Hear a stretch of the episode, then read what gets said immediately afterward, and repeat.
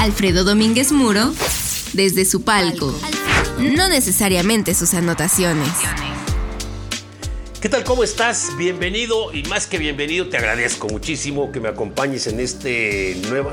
No, este no es un experimento, es una aventura maravillosa a la que te agradezco que me acompañes. Este ya es el episodio número 5, vamos tratando diversos temas, siempre relacionados con anécdotas, con historias, con actualidades también y, por qué no, con experiencias y muchas en el privilegio que he tenido en esta profesión de acompañar desde hace ya casi 40 años muchos, muchísimos eventos. Así que, por lo pronto, vamos a aprovechar, si te parece, todo esto, todo este ruido, todo esto que generó, toda esta expectativa.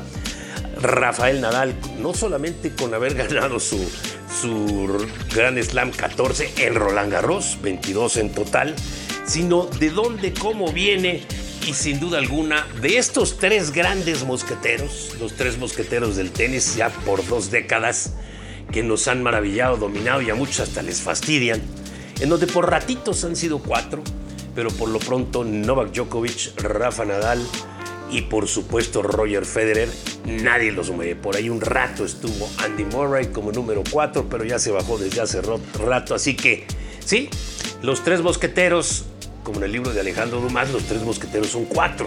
Solamente que en este libro, parafraseando desde luego al gran escritor Alejandro Dumas, ¿qué sería?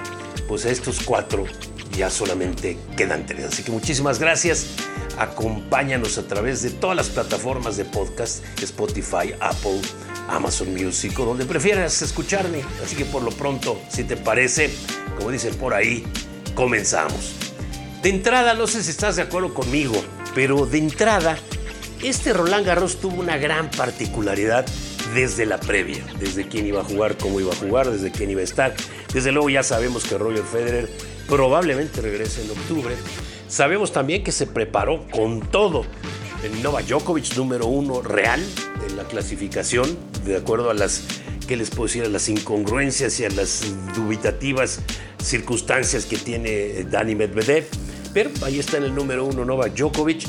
Todavía no encuentra su centro, todavía no encuentra esa continuidad que le dio el dominio y mantenerse, pero ahí está suficiente para el número uno, que creo que no le basta ¿eh? a Novak Djokovic, porque va más a ganar torneos, que es el caso de Rafa Nadal, como lo repite aquí, allá y acullá. No pretendo ser el mejor de todos los tiempos, palabras más, palabras menos. No me gusta eso de los números y las comparaciones, juego torneos para ganarlos. Y bueno, el Roland Garros comenzó con un problema, y me voy a, hacer corto en este tema, más bien para irme más sobre todo el tema de los mosqueteros, si te parece. Pero el Roland Garros empezó con algo rarísimo, el sorteo. Ojalá fuera como el de los mundiales de fútbol, ¿no? Que los podemos ver por televisión, pero luego a veces decimos dónde está la mano negra. El caso es que a los más fuertes de todos los pusieron en la parte alta del draw y a Dani Medvedev de alguna manera le benefició o quizá le perjudicó estar en la parte baja del draw pero aquí estaban muchos top tens. Y por lo pronto Rafa empezó a hacer su tarea. Le ganó a Félix Auguier un partido muy cerrado. Y vino desafortunadamente, digo yo desafortunadamente, que en cuartos de final, porque hoy Rafa Nadal, increíble, después de haber ganado Australia, de haber ganado Melbourne y el abierto mexicano de tenis y estar como finalista en Indian Wells, pues todavía no le alcanza más que para estar por ahí del 5 o 6, pero bueno, esa es la suerte del del que tiene que ir de arriba, de abajo para arriba, como si Rafa tuviera que hacerlo. Pero le tocó el partido con Nova Djokovic, que estarás de acuerdo conmigo si lo viste, muy cerrado. Pero al final del camino, y totalmente de acuerdo con lo que dijo su entrenador, Goran Ivanisevic, este dijo, una de las cosas en donde yo me di cuenta que Rafa estaba perdiendo es en el lenguaje corporal. Y sí es cierto. En la última parte del último set lo jugó bueno, viendo hacia abajo, una mirada perdida y Rafa Nadal venía pues como, como tigre sobre su presa. Novak tendrá que, él lo sabe, es un gran, Novak Djokovic tiene una, una gran, un gran sentido de, de la autocensura, en el mejor sentido de la palabra, es un gran autocrítico y de ahí que, que corra a tantos, ¿no?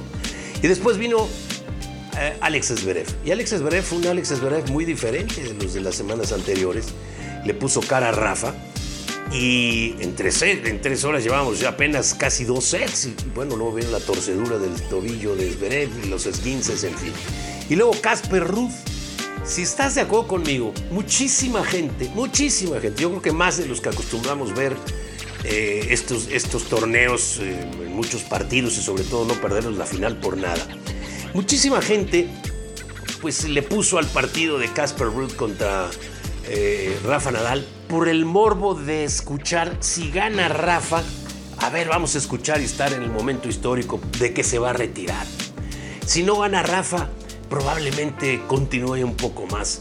Rafa ha señalado, no es nuevo, lo ha señalado a la mitad de, pues, ¿qué les puedo decir? De, lo que va en la temporada, pues que no tiene una lesión, sino que vive lesionado y que está jugando eh, infiltrado. Ya por ahí el equipo en Francia, este diario deportivo, demasiado amarillista en este caso, diciendo que qué le están poniendo en las sustancias, que si son prohibidas o no, pero es otra cosa.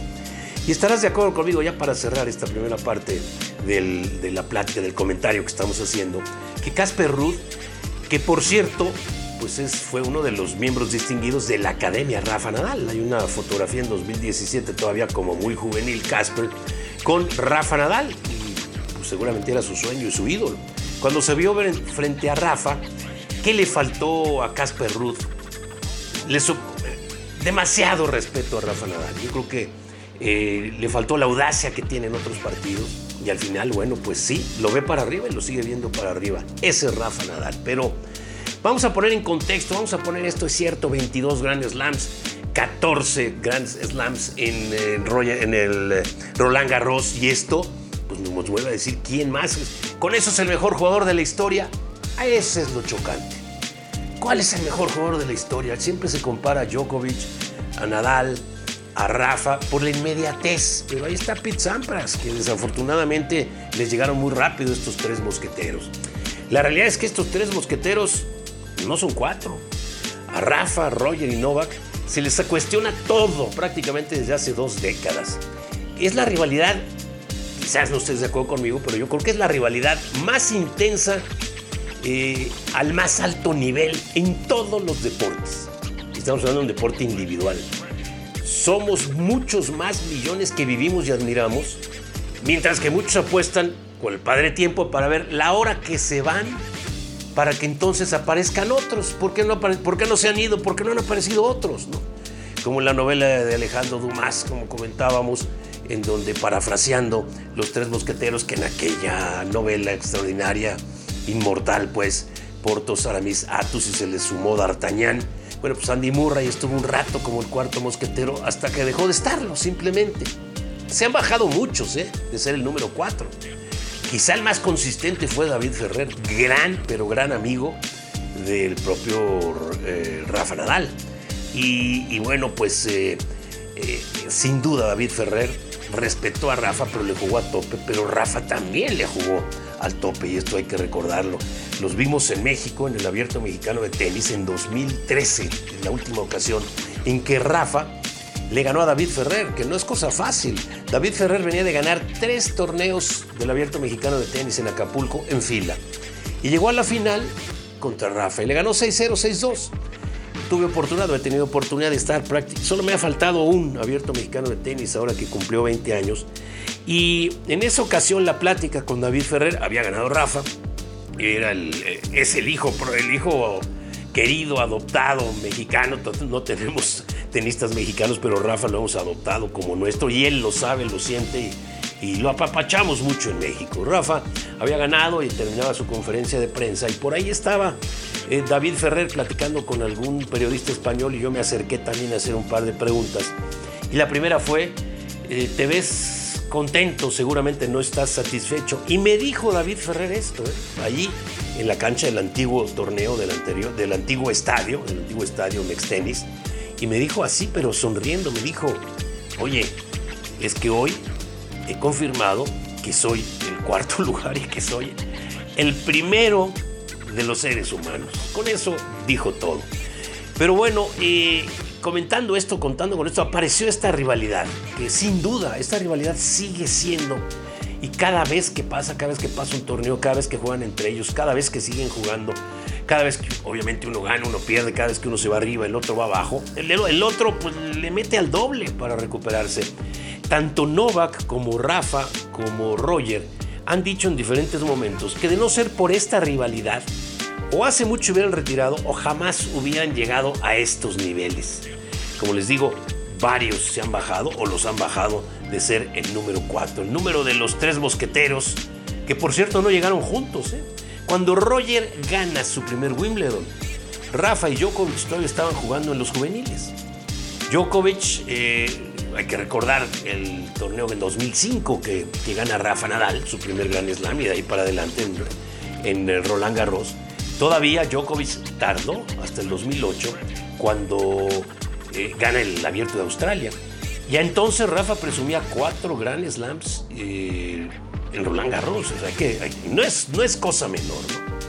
Y bueno, pues eh, de estos grandes slams ya iremos después me meto para no, para no enredarme en tantas y tantas y tantas cifras. Pero sí en la realidad, ¿no? Desde Roger Federer que gana su primer Grand Slam en 2003 hasta este 2022, pues muy poquitos en los casi 20 años, eh, han ganado Grand Slams. Es decir, los Grand Slams que han ganado son 22 de Rafa, 20 de Roger, 20 de Djokovic y 12 repartido entre muchos otros. Pero no nos vamos a detener en estos, en estos numeritos porque entonces sí nos atoraríamos ahí. Aquí el tema es, insisto, en que esa, esa comparación sigue siendo muy fastidiosa. ¿Quién es el más grande? ¿El que ganó más Grand Slams? ¿El que ganó más torneos?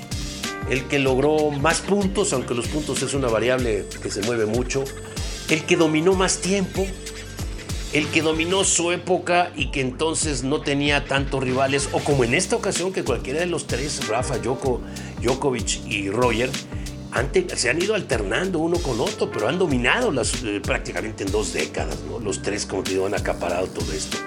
Yo me remontaría también en dentro de estas anécdotas o de estos temas un torneo que para mí cambió, bueno, para mí, ¿eh? pero en mi opinión cambió, los cambió a los dos. En primer lugar fue eh, en 2009, este torneo en 2009. Ya después hablaremos de Juegos Olímpicos en donde cada uno también tuvo su parte triste y su parte para, para festejarlo. En 2009, Rafa Nadal ya se había plantado como número uno del mundo y supera en la final de Wimbledon, lo recordarán ustedes, en cinco sets intensos. Muchos llaman a este el mejor partido de la historia. Yo no me atrevería tanto, ¿no? Porque hay muchos partidos que se dieron atrás o que en lo particular estaba yo muy joven o no los veía. No podría juzgar esto, pero sí fue súper intenso. Cinco sets intensos, Roger eh, sucumbe en 2008, que era como su torneo. En esa ocasión, y pongámoslo en contexto, Roger Federer iba por la marca de Pete Sampras de más Grand Slams ganados en la historia y todo lo que le quedaba a Roger, estamos hablando del 2009. Pero fueron esas, esas dos derrotas eh, importantes. Ya en la temporada Rafa le venía ganando, lo venía superando. Y bueno, pues eh, a la hora de la premiación le entregan el premio, el torneo, y ustedes lo, verán, no lo pueden ver, seguramente YouTube tiene, tiene por ahí algún video. Eh, Rafa recibe la charola, le ponen el trofeo, la gente que siempre está entregada, y más en Wimbledon, a Roger Federer, empieza a llorar. Empieza a llorar y a llorar y a llorar. Entonces la cámara, la, toma que nos dan también es eh, de la esposa de Rafa, que, sí que se tapaba la cara diciendo, ¿qué está pasando? Esto es importante, esto es importantísimo porque las lágrimas le traicionan. Y dice así, bueno, como, quita, como bromeando, pero no bromeando, ¿eh? decía, ah, tal vez lo intente más tarde, palabras más, palabras menos. Y luego se le quiebra la voz y dice, Dios, esto me está matando, apenas lo balbuceo. Esas son las palabras. Vino entonces la gran ovación apoyando a, pues, al, ídolo de Wimbledon y al, y al renacer del emergente de Rafa Nadal. Y cuando Rafa le dan el micrófono, respeta con mucho la ovación que el estadio le estaba dando y tributando todavía al finalista, que en este caso fue el perdedor. Y entonces Rafa hace así como que thank you, thank you, algo así. Y dice palabras más, palabras menos, pero esto fue más largo. Eres el mejor, eres el gran campeón. Pronto vas a superar esos 13 se los estaba diciendo, se lo estaba diciendo de corazón porque el Rafa en esas condiciones, ni antes ni ahora, pues eh, te va a dar por tu lado. Rafa sabe quién es y por eso ha llegado hasta donde está. Y en lo particular, la reflexión que yo hago ahora es, y con esto me gustaría cerrar este comentario para más, de, de ellos vamos a estar hablando mucho tiempo, si te parece. Nadie tenía entonces una bola de cristal para decirles a los dos allá en el vestidor o en algún otro lugar y decirles, hombre, esto apenas inicia, es el 2009, lo que les falta a los dos, la rivalidad que están teniendo, los partidos eh, que, se inmortalizan, los partidos que se consideran los mejor jugados, los duelos y además se va a añadir un tercero que es Nova Djokovic. Esto apenas comienza, así que Rafa, tranquilo, ahí vas adelante, hoy estás de ganador, pero pronto también te van a tocar tus bajones. Y a ti, Roger, te vas a reinventar. Eres el gran Roger Federer que estás rompiendo muchos mitos y que estás superando en la historia a muchos otros. Como les digo, alguien al que no se le ha hecho justicia porque no ha dado tiempo con la llegada de Rafa, Roger y Djokovic es Pete Sampras. Debe estar frustrado en ese lado. Pero verlos así, como les digo, nadie tenía una bola de cristal y además esperarlos así. Me quedaría yo con el abrazo que le da Rafa a Roger para de alguna manera consolarlo, ¿no? Ya vinieron las palabras y después ya vino él a, pues, agradecer a su gente y todo esto, ¿no? Y también todo lo que ha ocurrido de entonces a la fecha.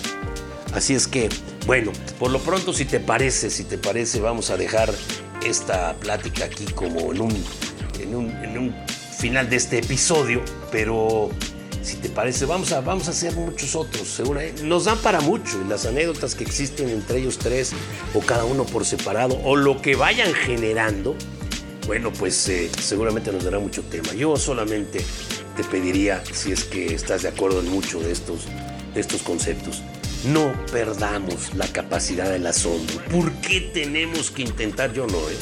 Tenemos que usar. ¿Por qué tanta gente quiere ya verlos fuera? ¿Por qué tanta gente quiere ver a la Next Gen de la que vamos a estar platicando? ¿Por qué? ¿Por qué no los disfrutamos mejor? ¿Que quién es el mejor de los tres? Y ese mejor de los tres que ustedes seleccionen o que tú selecciones, que lo seleccionen tus amigos. Pues a lo mejor no es cierto. Tampoco le esperemos a la historia. Disfrutemos a Rafa, que en este momento está, está cuidando su lesión esta, como les digo, del pie, que le va a hacer recortar su calendario a Roger, que probablemente regrese en octubre, y a Novak Djokovic, que necesita reencontrar su foco, porque eso que dijo Goran Ivanisevic, su entrenador, es real. El lenguaje corporal en ese partido contra Rafa no lo ayudó mucho, pero los tres se reinventan. ¿Y, quién, ¿Y cuándo se van a ir? Cuando ellos quieran. ¿Y cómo se van a ir? Les aseguro que por la puerta grande, cuando ellos lo decidan, y ya vendrán después. Después vendrán los demás. Así que bueno, pues eh, una vez más, gracias por estar, gracias por estar aquí en este podcast desde mi palco, Alfredo Domínguez Muro de su palco, y con mi nombre, Alfredo Domínguez Muro, y desde su palco en cualquier plataforma de las que, de las que tú utilices podcast, Spotify, Apple, las que sean. Les aseguro que ahí vamos a estar. Y, sigamos, y sigamos. Mi correo, por cierto, es arroba, eh, no, mi Twitter, mi Twitter es arroba a Domínguez Muro. Arroba a Domínguez Muro. Y por ahí, por ahí podemos tener un principio de una interacción. Gracias y hasta la próxima. Suscríbete al podcast para seguir escuchando a Alfredo en Spotify, iTunes o donde sea que escuches tus podcasts.